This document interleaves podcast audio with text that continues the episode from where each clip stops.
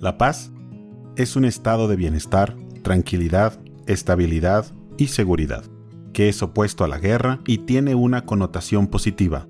Es un estado de armonía que está libre de guerras, conflictos y contratiempos. Al menos esa es la definición que este mundo le da a este valor. Nos hemos desgastado por años y años buscando alcanzar el continuo bienestar de nuestro ser para poder tener momentos de aparente tranquilidad. Por más opuesto que esto suene, así acontece. Desgastamos nuestra salud, nuestro ánimo, nuestro tiempo, todo lo que poseemos para poder alcanzar ese estado donde nada nos haga falta, y entonces podamos decir que estamos en paz. Como seres humanos, trabajamos continuamente impulsados por el temor de algún evento trágico, y nuestra humana reacción ante este ilusorio temor es el de querer controlar o sanear y suplir todas las áreas de donde se pueda suscitar algo que nos robe esa seguridad y tranquilidad. No nos damos cuenta que al entrar el temor, este estado de seguridad y bienestar ha desaparecido por completo.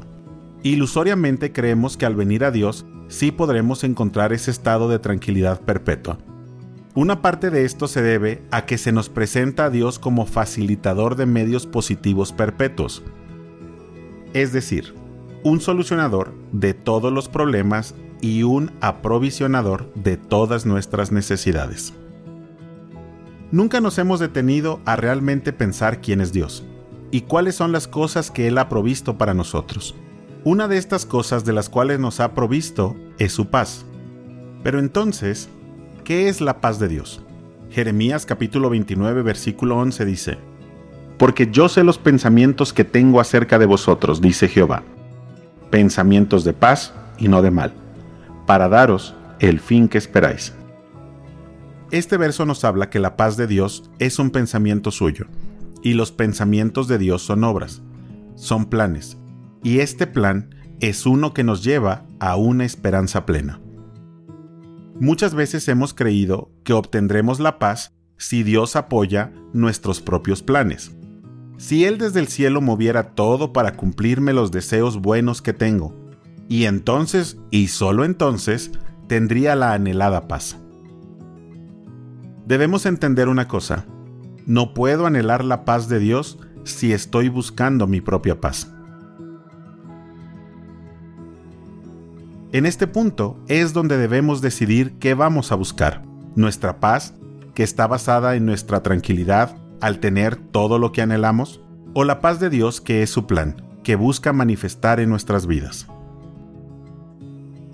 Colosenses capítulo 3 versículo 15 nos dice, Y la paz de Dios gobierne en vuestros corazones, a la que asimismo fuisteis llamados, en un solo cuerpo, y sed agradecidos. La paz de Dios no busca darnos una humana tranquilidad y seguridad. Busca manifestar su gobierno sobre nosotros.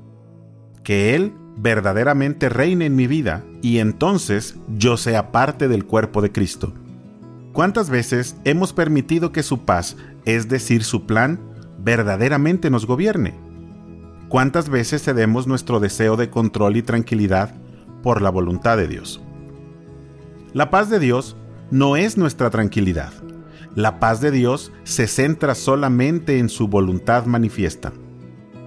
Aprendamos a dejar de querer controlar cada aspecto de nuestra vida y entender que Dios es soberano sobre todas las cosas.